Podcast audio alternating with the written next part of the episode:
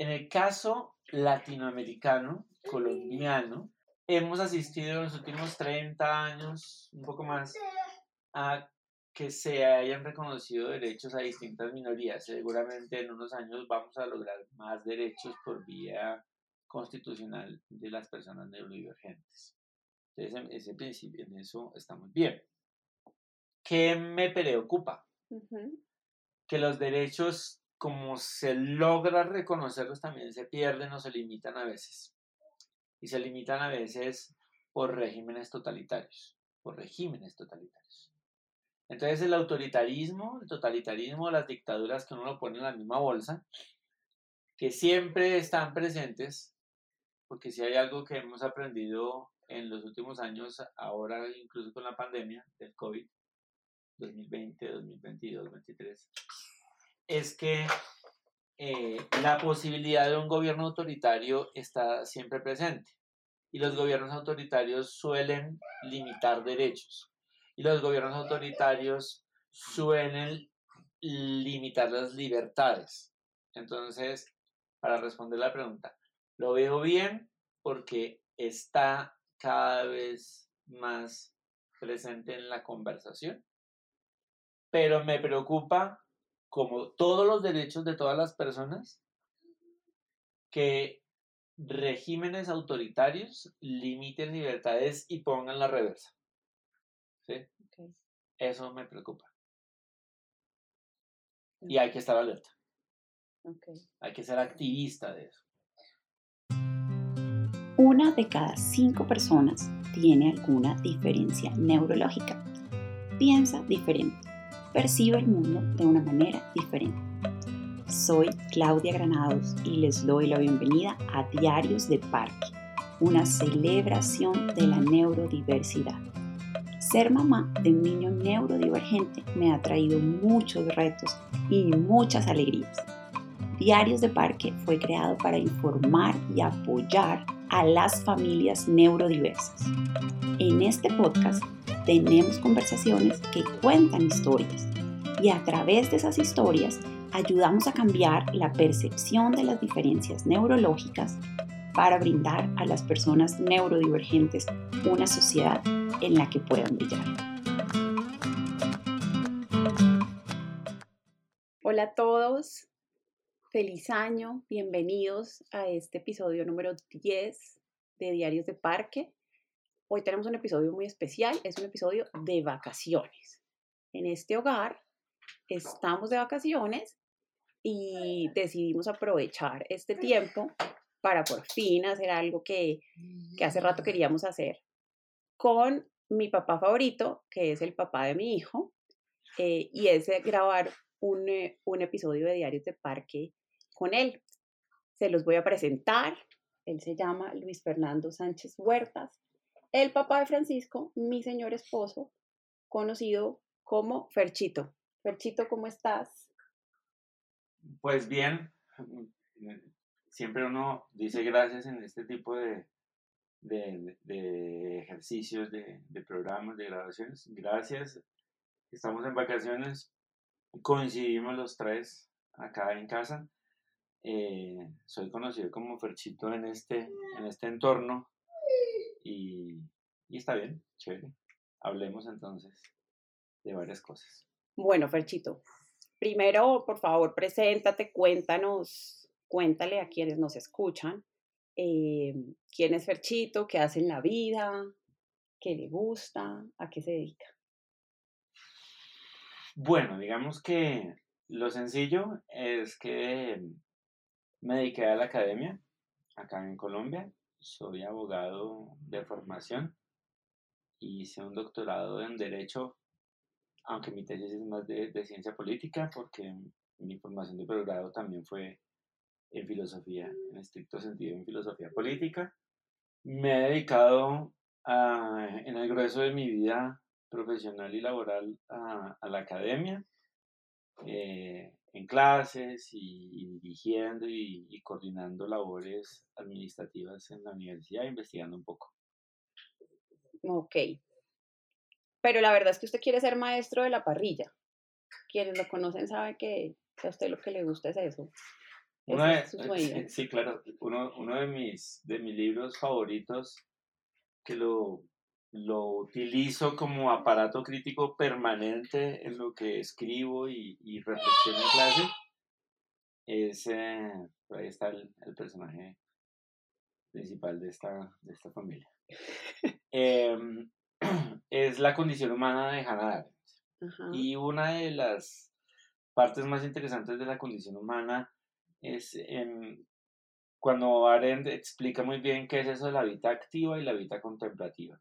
Y en estricto sentido, la, la vida contemplativa, que es la que beneficia la generación del conocimiento y de la filosofía, implica eh, el ocio, implica eh, disfrutar el tiempo. Entonces, sí, claro, quisiera ser maestra de la parrilla, servir buenos platos, sobre todo por lo que implicaría poder dedicarse a hacer parrilla. Y es que si lo demás está resuelto, de alguna manera es porque uno tiene tiempo para hacer un buen asado y compartir con la familia y con los amigos. Y eso me lleva al tema de los, de los rituales, escuchándote, porque creo que lo que te interesa detrás de la parrilla es, eh, como lo dices, no solo hacer el plato, sino todo el ritual que hay detrás, eh, prender el fuego, preparar la comida, pensar en, eh, en la bebida, en qué se le va a ofrecer, tener tu delantalcito con las herramientas que necesitas para cocinar, ir cocinando, ir charlando, hay como toda una, un ritual al respecto. Em, y acá quiero conversar un poquito de eso porque también quienes te conocen sabes que eres un hombre no de rutinas, sino más bien de rituales, eh, que puede ir siempre al mismo restaurante, sentarse en la misma mesa, pedir el mismo plato. Literalmente, Perchito puede salir de la casa, esto ha sucedido, sin billetera, sin papeles, y hace todo su día normal porque le fían en todas partes, porque lo conocen y al final llega y dice, ay, hoy me fui sin papeles, sin billetera, pero logra hacer todo eh, porque hay mucha, digamos, repetición en, en, en, eh, en, lo, que, en lo que haces, digamos, en, en el día a día. Quiero que me cuentes un poquito por qué es que te gustan tanto esos, esos rutinas rituales, llamémoslos. Bueno, para, para explicar bien, fiar es que, que no puedo pagar, que no pagar en un momento y, y que después no Gracias. Sé si, si, fiar es un concepto. Gracias por la anotación, porque aquí nos, nos escuchan en varios países de América Latina y no, no, no sé si está, si está claro el concepto, pero sí es cierto, gracias por la anotación. Fiar es que sales, no pagas y dices, ay, después te pago, pero igual eh, te prestan el servicio o te, o te dan lo que necesitas. Hmm. Bueno, eh, una, una respuesta sencilla es que si yo vi que el restaurante donde sirven la comida que me gusta y estoy cómodo, pues eh, eh una relación de confianza con, con los dueños o las dueñas del restaurante y, y bien, y pues sigo, y sigo viendo. Pero, pero en estricto sentido, el, el tema con, con, las rutinas es eh, como estar seguro, como estar cómodo, ¿sí? Hace unos años la publicidad de la revista, de la revista no, de la tarjeta de crédito de Inans era el reconocimiento. Y cuando empecé a ser pues adulto, pensaba que era eso. En Colombia eh, nos gusta mucho eso, ¿sí? En Latinoamérica, en términos generales, eh, hay un comportamiento como de la persona que tiene nombre, que tiene fama y eso, eso nos, nos gusta mucho, pero también nos ha metido mucho en problemas en Latinoamérica. Pero después me di cuenta que el asunto para mí es eh, que en ese restaurante o en esa cafetería o, eh, o en esa librería también mm, me siento seguro. Me siento seguro, estoy tranquilo, el tiempo se detiene un poco y no estoy abrumado. Entonces, eh, yo lo definiría como búsqueda de, de estar tranquilo, de, de, la tranquilidad. O sea, los rituales te dan tranquilidad.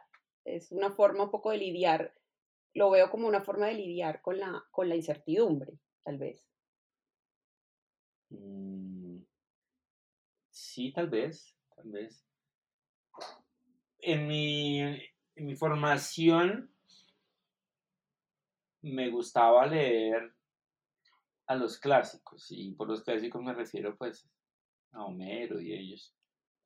Y los griegos y también los romanos, y me estoy refiriendo a la Odisea y la la Odisea y, la Eneida de Virgilio, la expresión coloquial para explicar eso es que son agoreros, entonces eh, cortan el pan de una manera, sirven el vino de una manera, porque si no lo hacen así de pronto molestan a un dios. Entonces, digamos que yo también soy un poco así, soy un poco de, esa manera. y soy hijo también, pues no, mis papás no son del campo, pero mis abuelos sí lo eran. Y, y en el campo es muy normal que las personas siempre hagan las cosas de una manera para para asegurarse que se hace bien. Entonces, creo que va por ese lado. Eh, me da tranquilidad mm, eh, y, me siento en ese sentido como, como que hago el procedimiento. Tú lo mencionas como ritual, no sé si sería un ritual en estricto sentido, pero sí, como que me gusta seguir esos pasos para todo. Ok. Y te, te preguntaba sobre esto porque esa característica eh, tuya de, gustar de los, de los rituales, es una característica que observamos también en, nuestro hijo, en Francisco, que a su corta edad, por ahí anda en alguno de sus rituales con sus petes, eh, pues tiene esta misma, este mismo gusto por eh, los rituales, por hacer las cosas de una manera, jugar de cierta manera, por ejemplo, pues, no sé, seguir el mismo camino para ir a su jardín, eh, ir y jugar en el mismo arbolito con las flores que le gustan, el mismo arbusto, digamos. Entonces yo encuentro ahí, pues, un punto de conexión total entre, entre ustedes dos. Eh, se me parecen mucho en eso y quería, como por eso te pregunté sobre, sobre eso, quería tener tu perspectiva sobre esos rituales eh, y quería preguntarte, hacer, digamos, ahí la conexión para preguntarte sobre cómo ha sido tu vida después de ser papá, que ha cambiado eh, para Ferchito antes y después de, de la paternidad.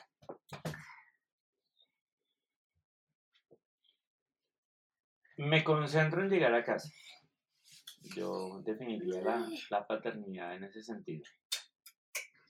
Em, para ser un poco más profundos, en un país como Colombia, pero también en, en, en, países latinoamericanos, el fenómeno de, de desaparecimiento y, esas cosas, o sea, personas que no vuelven a casa por, por muchas razones, es, es, muy fuerte, es una tragedia terrible, es una tragedia, lamentable.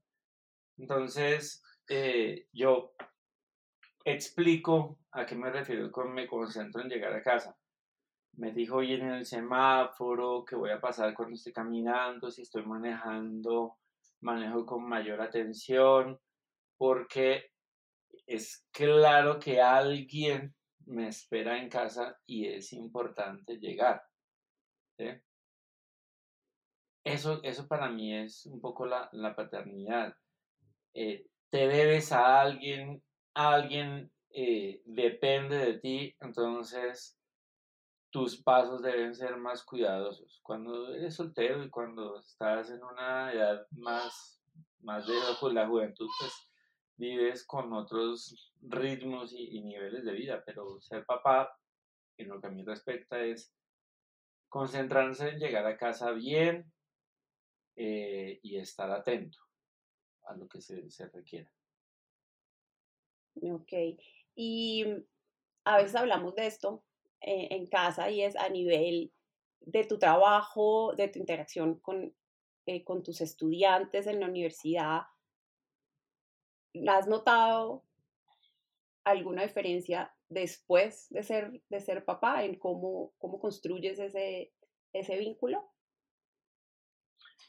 llevo, voy a completar eh, casi 20 años de, de, ser profesor universitario y durante un tiempo largo, de esos 18 años ya, em, me refería a mis estudiantes como mi hijo y mi hija, porque son, mis estudiantes son estudiantes de los primeros semestres, o sea, eh, personas jóvenes. Y tenía una relación, no había construido una relación paternalista con respecto a ellos. Con cariño me refería a mi hijo, tal cosa, a mi hija, tal cosa, también porque no me aprendo los nombres de ellos. Entonces, eso es como una forma de, de llamarlos. Pero después, y eso tiene que ver con un poco la, la corrección política de los últimos años, pues me he dado cuenta que referirme a mi hijo y mi hija, especialmente con mujeres, pues hay ahí una cosa que, que no está bien. Entonces estoy haciendo el esfuerzo ahora del nombre, pero para mí sigue existiendo una relación de responsabilidad con los estudiantes. Así sean adultos, porque también doy clases para personas ya mayores en, en posgrado. Hay una responsabilidad y en eso me comporto como papá. En el derecho, una forma de explicar cuál debe ser como la forma adecuada de comportarse, hay una expresión del derecho privado que se llama el bonus pater familias. Que uno de, que quiere decir que uno debe portarse como un buen padre de familia. Creo que eso, eso es lo que yo hago. Tratar de ser un bonus pater familias, un buen padre de familia. En mi clase, en la calle, en la familia, en la casa. Ok. Em, quería preguntarte, bueno, ya nos contaste un poco, me encantó tu definición además de, la, de lo que ha sido la paternidad, como de estar más concentrado o concentrado en llegar a casa. Eh, pero ahora que mencionas eh, eh, y hablas de como ese cambio en, en la visión muy paternalista sobre, sobre tus estudiantes, quisiera preguntarte mirándolo desde el otro lado, no solo cómo has vivido la paternidad o en qué te, o en qué te ha cambiado la paternidad, eh, sino quisiera que me contaras qué has aprendido de tu hijo. Pensando en esta relación de doble vía en que los papás no solo estamos para enseñar a nuestros hijos, sino que aprendemos de nuestros hijos. Cuéntame algo que tú has aprendido de Francisco en estos ya casi cinco años. Recientemente, en mi última publicación, de hecho, hablo sobre eso.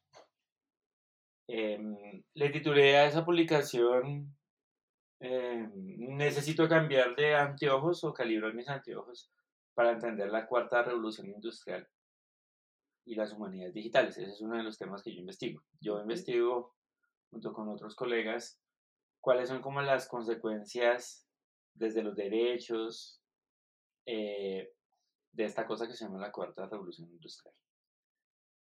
Entonces le titulé así y hago una reflexión en ese escrito sobre el ritual que tiene nuestro hijo de ir al parque y recoger hojas aparentemente sin patrón alguno. Como yo lo veo como, como profesor universitario, lo que está haciendo Francisco en esa en ese ritual de recoger las hojas en los parques, es un método de investigación, es su método de investigación. Entonces, para responder la pregunta es, creo que me está enseñando, nos está enseñando un método de investigación y lo que hay que hacer es entenderlo bien para usarlo en otras cosas. Creo que él está, él es un investigador y hay que aprender de él para investigar la vida y muchas cosas de la vida. Me encanta cómo hablas de, o cómo le das importancia a observar qué es lo que está haciendo eh, Francisco en su ejercicio, en su ritual de, juego, eh, porque lo relaciono inmediatamente con la idea fundamental por la que surgió este, este podcast, y es la necesidad de cambiar la mirada respecto a lo que nos es diferente o nos parece diferente eh, para poder entender eh, aceptar y celebrar en, toda su complejidad eh, la, neurodivergencia. Y quisiera preguntarte a lo que le he preguntado a otros invitados que he tenido en este, en este podcast y es, em, ¿cómo defines tú, Fernando Sánchez, el autismo como padre de un, de un niño autista? ¿Qué es para ti? Si te pregunta alguien, bueno, ¿qué es eso del autismo? ¿Tú qué le dirías? A, todas las personas que me preguntan eso, yo les respondo, soy un hombre de 45 años, entonces mi respuesta tiene una, un tránsito por las revoluciones industriales. Es como los televisores de mi infancia que tenían un botón que era VHF y UHF. En una cosa de esas, no me acuerdo cuál era, se sintonizaban los programas que nosotros veíamos y lo, otro era para otras frecuencias. O AM-FM, en el caso del radio. ¿sí? Pues tú escuchas unas emisoras con unos numeritos, lo que se llaman dial de eso, en FM, pero esos mismos números en AM no funcionan. Entonces son dos frecuencias diferentes. Así lo explico yo o así lo estoy entendiendo yo. Digamos un poco desde las redes sociales, una cosa es WhatsApp y otra cosa es Telegram y para comunicarse entre las personas que están ahí hay que descargar la aplicación, no hay que estar en esa frecuencia. Yo básicamente pienso que, nuestro hijo y los, niños y niñas que están en, en, el, en el espectro autista están en otra frecuencia y nosotros estamos en un canal diferente. Ellos tienen una habilidad, ¿no? creo, y es que ellos están en ambos, porque están con nosotros y están en, su frecuencia, y, a uno se le fue, no, no, no, no le cacha eso. La, tarea está en cacharle la frecuencia para poder estar en esa frecuencia con ellos. Yo lo explico así. AM, FM, dos frecuencias diferentes. Ellos se comunican con una frecuencia y, nosotros con otra y hay que tratar de alguna manera de, hacer el puente. Te acabas de mencionar algo, algo eh, muy importante y dices em, que ellos parecen estar en ambas frecuencias y esto se relaciona, pero bueno, para eso podríamos hacer un episodio completo con el, ese concepto de la, de la doble empatía, em, pero un poco lo que, y lo, por lo que abogamos en este, en este, en este programa es eh, por la necesidad de no solo decirle a las personas eh, neurodivergentes que tienen que entender nuestra frecuencia, ponerse a nuestra frecuencia, sino hacer el ejercicio consciente todos de buscar ponernos en la frecuencia de ellos o usando tu, tu eh, ejemplo del UHF y VHF, buscar el cable que nos conecte pero como un ejercicio que se hace de doble vía y lo hacemos todos, no solo las personas neurodivergentes buscando entender eh, al, resto, pues, digamos, a, la, sociedad, digamos, que no está un poco, no está eh, diseñada para ellos, que decirlo, sino eh, nosotros, llamamos los neurotípicos, eh, conectándonos o buscando ese cablecito con el que nos conectamos con ellos. Es decir, esta, esta relación es de, es de doble vía. Todos, eh, todos vamos buscando esos, esos puntos de conexión eh, para comunicarnos mejor y todas las formas o los, los, neurotipos, las formas en que están, en que funcionan los cerebros, todas son válidas y son correctas, no es una más que otra. ¿Listo? Eso me, parece muy importante. Yo tuve acá una, una invitada muy chévere con la que conversamos sobre, mm, aquí voy a cambiar del tema, sobre eh, neurodiversidad y, educación superior. Eh, y ya que tú estás en esa, en esa, pues en, ese gremio, eh, quisiera tener tu perspectiva como un profesor que está en el aula, de cómo ves el escenario de la educación superior para las personas eh, con cualquier diferencia neurológica. Eh, esto, por supuesto, bajo el, digamos, el filtro de tener en casa eh, un pequeño del que estamos aprendiendo sobre esto. Cuéntame cómo lo ves en tu aula como profesor. Yo soy profesor y todavía eh, muchos de los que fueron profesores míos están activos, personas valiosas y también personas a las que yo, de las que yo me he distanciado. Y quiero arrancar con esta aclaración por lo siguiente. Yo he visto un cambio en los últimos años muy interesante en cuanto a las, por decirlo de alguna manera, como las identidades o las o las características de, de, las personas. Estoy pensando, por ejemplo, en, en, en, la situación adversa de las mujeres. Puede que en mi época ya, ya eran mayoría, numéricamente hablando, en el salón de clase, pero, pero había menos profesoras, menos eh, doctoras, directoras. Hoy hay más está más parejito, aunque yo creo que eso falta todavía. Em, el tema de, mm, del acoso, creo que eso, eso estaba permitido, tácitamente lo estaba, en algún momento ya no, las mujeres son cada vez más, más fuertes y los hombres también son cada vez son más conscientes de que hay unos comportamientos que no deben ser admitidos en clase. En el caso colombiano, desde la constitución del 91 uno ha visto como grupos que en principio eran minoritarios seguramente lo siguen siendo, hoy son más protagonistas del, de la realidad del país. El, el colectivo, esa sigla que, que, a veces es un poco confusa para quien le trata de entender, LGBTQ y eh, e, existe porque minorías han logrado buscarse un espacio, y no ha sido fácil, eh, para, para, para, existir y para, para desarrollar su vida en el marco de una cosa que se llama Estado Social de Derecho. Eso lo hemos visto, yo lo he visto en clase, para mí cada vez es más, más concreto. Entonces yo le pregunto a veces a mis estudiantes, con, por ejemplo, el, todas, todos, todes. ¿Eso qué significa? ¿Yo por qué debo decirles esto?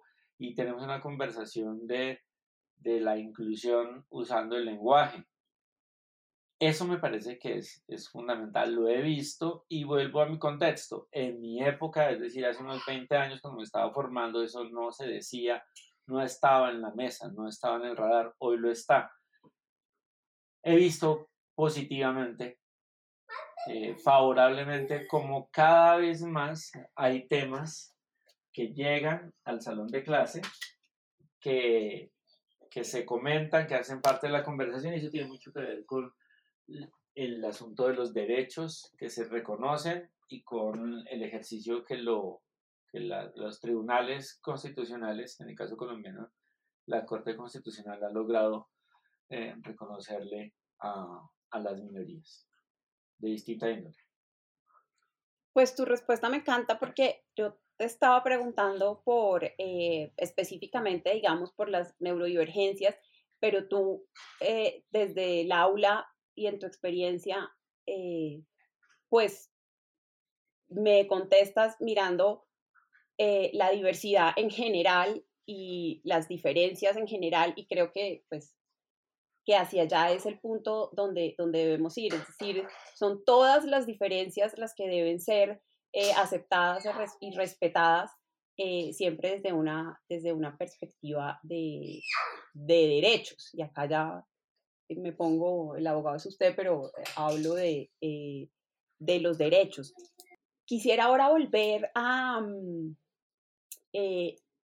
a hablar de tu perspectiva como papá y quisiera que me contaras qué le dirías tú específicamente a un papá que en este momento está eh, pasando por, eh, por un momento en el que eh, está teniendo un diagnóstico de alguna neurodivergencia de su hijo o que tal vez está preguntándose si, si hay algo diferente en el, en el desarrollo de su, de su hijo.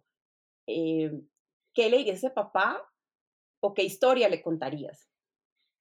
Pues en términos generales nadie está preparado para, para lo que implica la paternidad, independientemente de que el niño o niña sea divergente o no divergente. Nadie lo está. O sea, puedes leerte libros y puedes tener como todo anotado los consejos de, de, muchísima gente, eh, tener incluso un manual de qué vas a ver, pero digamos que nadie está preparado para lo que implica la paternidad cuando, cuando te lo entregan por primera vez en una clínica o a veces más en un taxi, en la calle, en la casa, etcétera, y te dicen, este es tu hijo, es tu hija, hágale adelante, eh, viene sin manual de instrucciones, lo que sea, nadie, nadie, si es divergente, neurodivergente, nadie, nadie está preparado. El diagnóstico, por supuesto, que es, es fuerte el golpe, ¿sí? Sobre todo porque uno no entiende qué es, ¿sí? Entonces, eh, su hijo es autista, ok. ¿Y eso qué es? ¿Sí? Entonces, digamos que puede que la primera reacción sea como extrañeza, ignorancia, miedo. Suele decirse que el miedo está construido sobre la ignorancia. No sabes qué es eso, entonces te, da miedo. Pero uno lo saca adelante. Yo tuve una conversación muy dura en el año 2020, no, 2021. Yo soy papá de un niño autista o con autismo, sé que eso es una discusión eh, interesante y visité al papá de mi mejor amiga. Mi mejor amiga tenía un tumor en el cerebro y ya tenía, estaba en cuidados paliativos, es decir, ya era inminente su muerte. Entonces, él me preguntaba, ¿cómo estás? Y yo, bien, eh, esto pasa con nuestro hijo. Ay, no sabía, tal cosa. ¿Y tú cómo estás? Bueno, pues eh, mi hija se va a morir. Eh, y entonces los dos nos mirábamos y, decíamos, pues nadie sabe qué hacer. ¿Sí? Pero sí recuerdo una parte de la conversación como muy interesante. Y él, y él decía algo que yo puedo citar y validar. Lo que no, lo que no me va bien, aparte de, del caso particular, es la complacencia cuando la gente decía, ay, tranquilo que, que ore o que eh, respire, ay, estamos contigo. Nadie está contigo, porque solamente él va a vivir y vivió su momento de, de, la enfermedad de su hija y, y, la muerte de la misma. Lo mismo pasa con el caso de tu hijo, neurodivergente, divergente. Se rompió la rodilla, eh, se lastimó jugando fútbol, perdió el año, eh, es eh, autista, etc. Bien, las personas van a decir cosas que en el momento en que tú estés bajo de ánimo, vas a como, no me digas eso. Estoy contigo, yo te entiendo. Nadie te entiende, nadie te comprende. Esa es una cuestión tuya. ¿Sí? Yo diría eso. Em, pero los tiempos pasan, el día pasa, las noches llegan, cada día trae su afán y uno se va ajustando, adaptando, como lo hacen todos los papás. Yo no creo que uno haga una cosa extraordinaria. Hay papás que tienen que luchar contra la pobreza.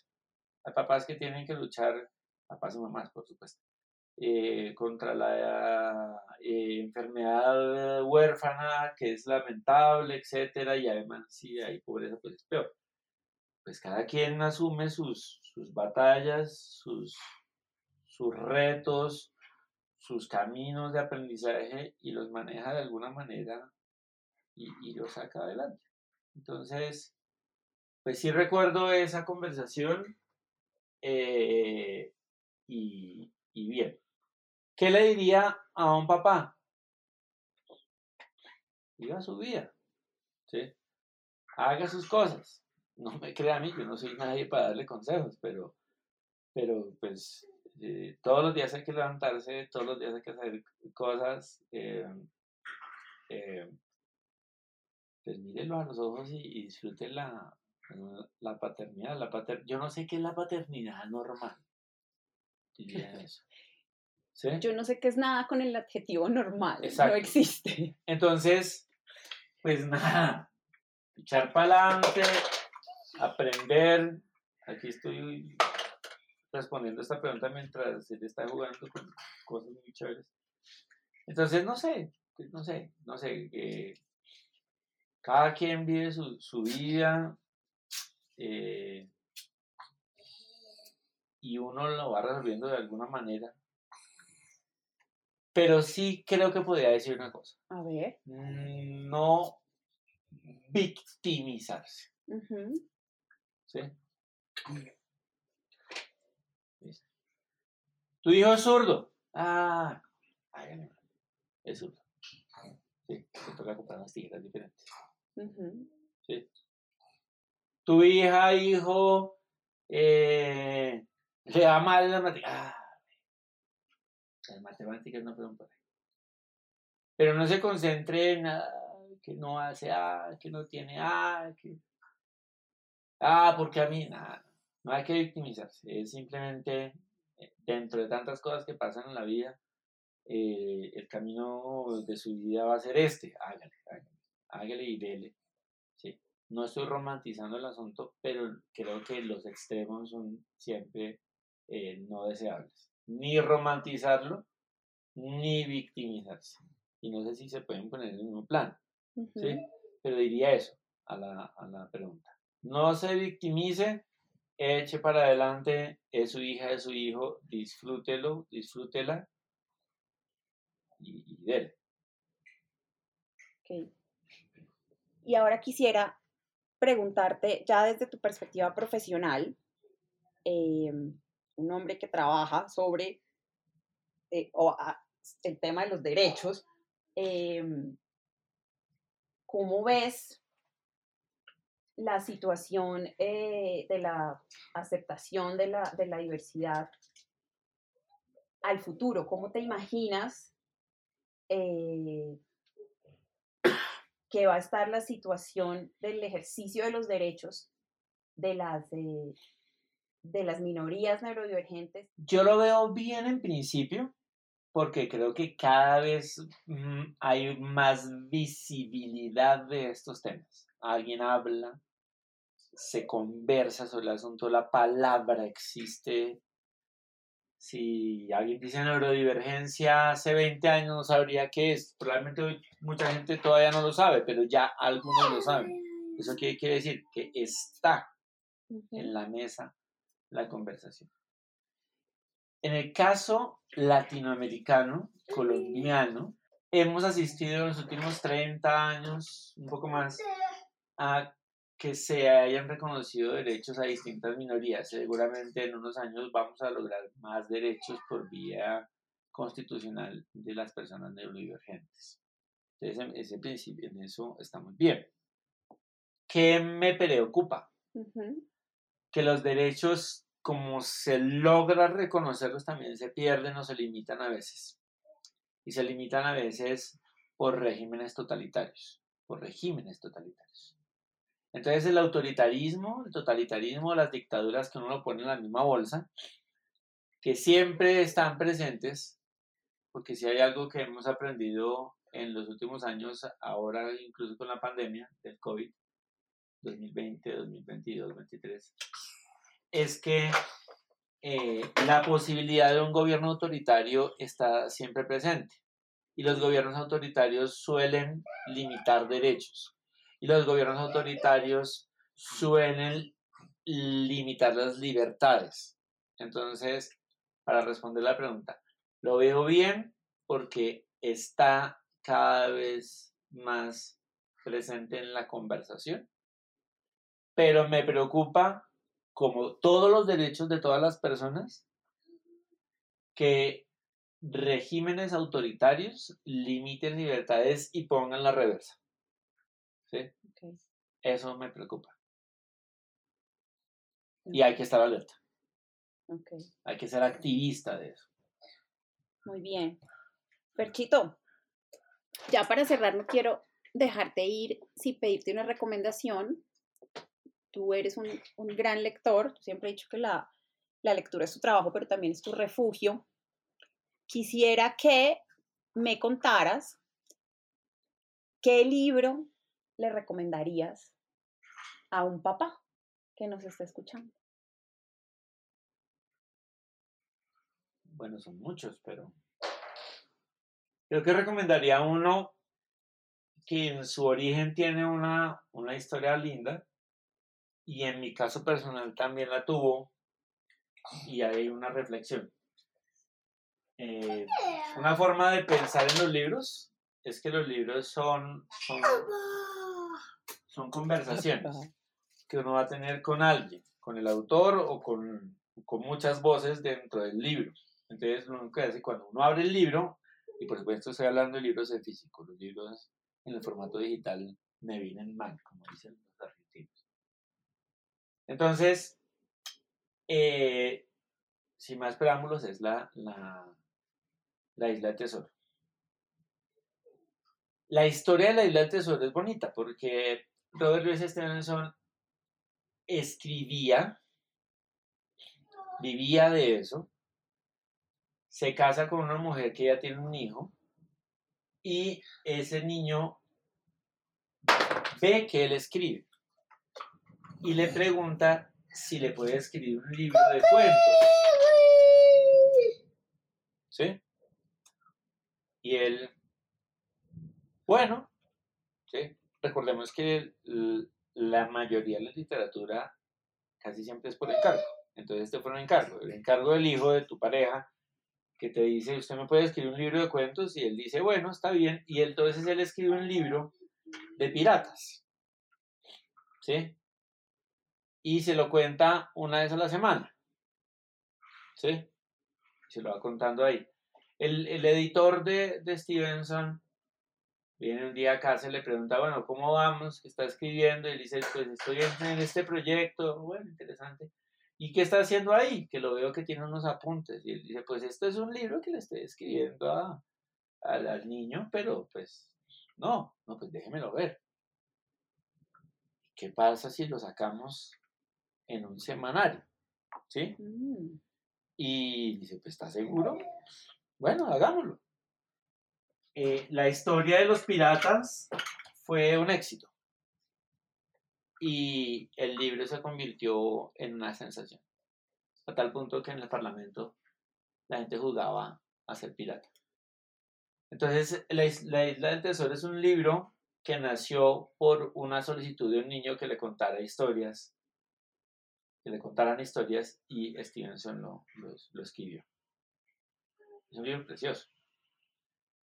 Hace unos años, cuando estaba formando mi biblioteca, todavía vivía con mis papás, pues mi papá no es un gran lector, es un hombre con, con otros oficios, pero la lectura no es la, de él.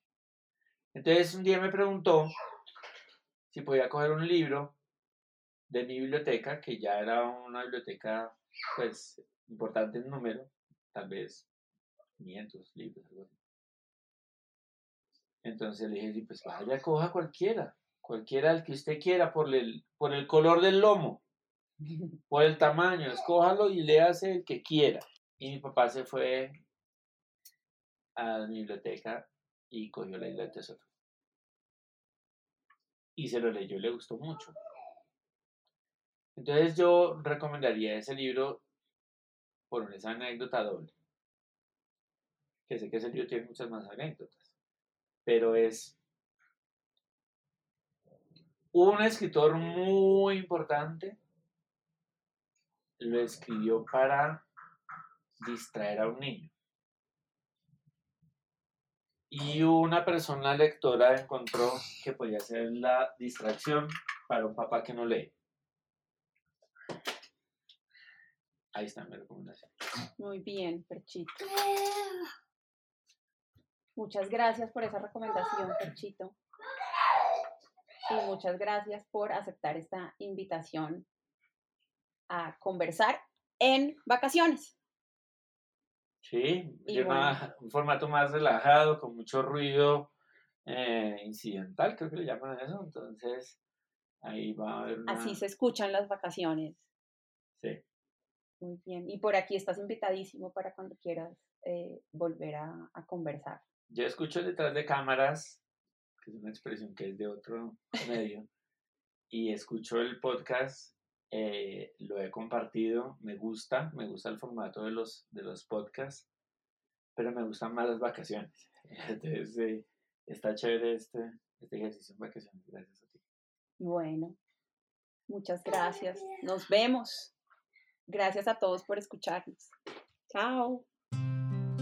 Gracias por escuchar Diarios de Parque.